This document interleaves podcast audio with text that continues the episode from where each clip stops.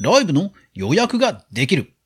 音声メディア関連ニュースまとめ2022年12月第1週をお届けします。音声ライブ配信アプリのラジオトークがライブの予約に対応しました。ライブ予約はオンラインミーティングのズームなどで広く普及し、多くの人をライブに誘導するための一般的な手段となった感がありますよね。これでライブ配信予約ができるプラットフォームがラジオトーク、ツイッタースペースとなり、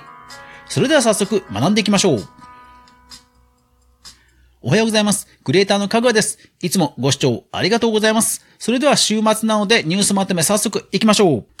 まずはホットトピックこちらです。ライブ配信の開始前からリスナーにライブ URL を伝えることができるよ。ラジオトーク公式ツイッターよりと。ついに来ましたね。公式のツイッターでつぶやいていったんですが、実際読んでみますね。ライブ配信の開始前からリスナーにライブ URL を伝えることができるよう。事前にライブ URL を告知して冒頭から来てくれるリスナーを集めよう。段階公開中のため、更新の来ていない方は数日ほどお待ちくださいとあります。ですから来てる人は今アップデートをすれば、なんと、ラジオトークでライブの予約ができると。実際、ツイッターで検索をしてみました。すると、ラジオトークというハッシュタグがついて、何月何日何時何分からライブ配信開始というツイートが結構出てきました。ラジオトーク拡散をするときにサムネイルが自動で作られますけども、そこに赤い枠で何月何日何時何分配信開始というような予告というようなちゃんとロゴもね、入って拡散がされる仕様になっています。この辺はね、ほんとね、さすがだなと。なんかシステム的な作りはね、本当あのラジオトークいつもね、がっちりね、仕上げてくるんですよね。この辺は本当さすがだなと思います。仕様なんですが、ツイッタースペースなどと同じようにライブ配信するときに時間を設定する。まあ本当にあの一般的なインターフェースなので使い勝手はもうまずまず問題ないかと思います。ただですね、最低でも30分後以上からでしかないと予約ができないというところはあるようです。ただそれでもですね、予約がこうやってできるということは集客の大きな一助となるはずです。さあ、どうする？スタンド FM。戦略テック関連いきましょう。ホットトピックはこちら。Spotify 2022年を音楽とポッドキャストで振り返る年間ランキング発表です。Spotify ね、毎年年末に恒例でやってますよね。自分自身のリスニングなどをね、まとめるキュレーションのサービスも出回っていまして、Twitter でもね、かなり賑わってトレンド入りもしていましたよね。そして、Spotify の全体でのね、ランキングなども拡散されていて、はい、ポッドキャスト見ていきましょう。ポッドキャストランキング1位、英語聞き流し、桜イングリッシュ、スパイファミリーオペレーション、スポティファイアニゾーン、超漫才、叶姉妹のファビュラスワールド。などがランクインと。いやー、ですからアニメ系ね、エンタメ系ほんと強いですね。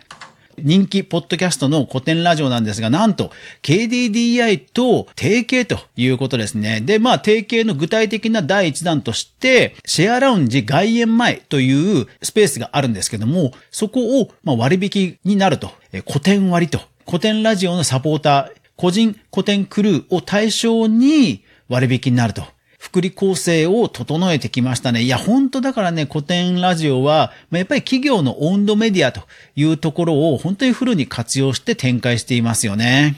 ボイシーのビジネス向けの社内報のシステムなんですが、それが IT 導入補助金の対象になったと。それから、その社内報のボイシーのビジネスサービスの事例がノートで書かれていました。ラジオトークが毎月の違反報告をしてました。今月は19件摘発したと。オーディオブック JP が UI 銀行とコラボしてキャンペーンをやっています。サイバーエージェントのアワ、アワがですね、ギフティングの還元率1.7倍キャンペーン、それからガヤ R のリニューアル後のキャンペーン、株式会社エデュコンがナレーターによる卓録サービス開始、IO データが音声配信サービスのプラットキャストの新プランを発表していました。では、コンテンツ、コラム関連いきましょう。まずはこちら。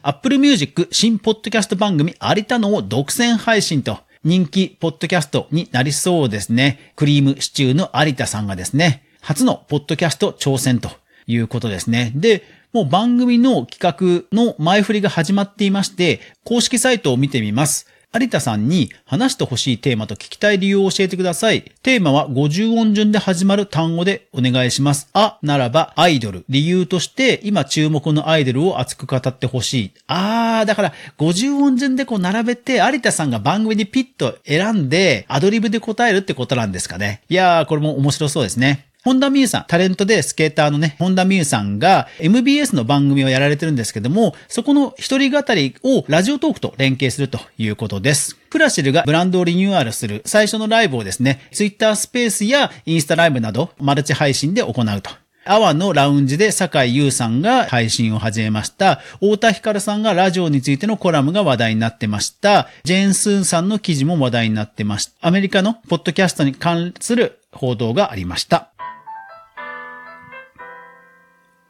では最後、音声広告データ著作権その他行きましょう。まずはこちら。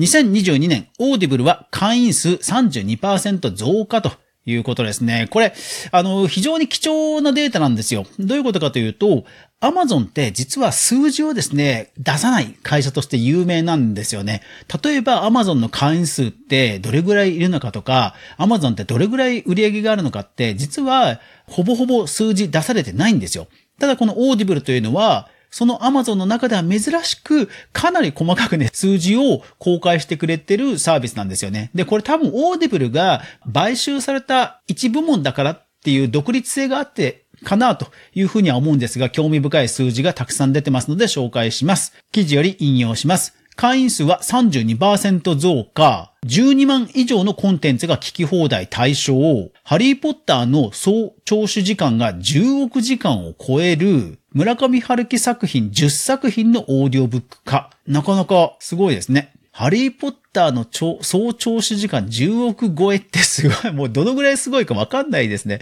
いや、やっぱりさすが世界のハリーポッターですね。グラフもこの公式のプレスリリースに出てるんですけども、まあ、聞き放題が導入されてからさらにこう突き抜ける、グラフが突き抜ける感じで、まだまだ伸びそうな勢いですね。で、Amazon ですからキャンペーンもね、定期的に打ってきますので、いやー、Amazon Audible 気になる人はぜひぜひ配信方法をぜひ調べてみてください。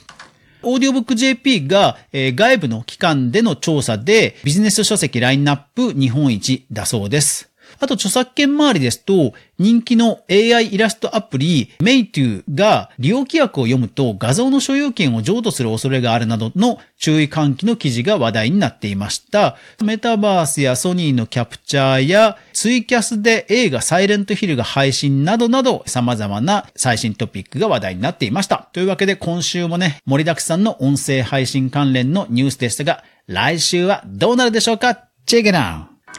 クリエイターエコノミーニュースでは、かぐわが毎日クリエイターエコノミーに関するニュースをブックマークしていく中で興味深いものをご紹介しています。週末はこんな感じに音声配信関連のニュースをまとめてお届けしています。そしてすべての記事のリンク、ブックマークは無料のニュースレターで配信しています。ぜひ概要欄のリンクからニュースレター購読していただきますと励みになりますのでぜひよろしくお願いします。それでは良い週末をお迎えください。皆さん、いってらっしゃい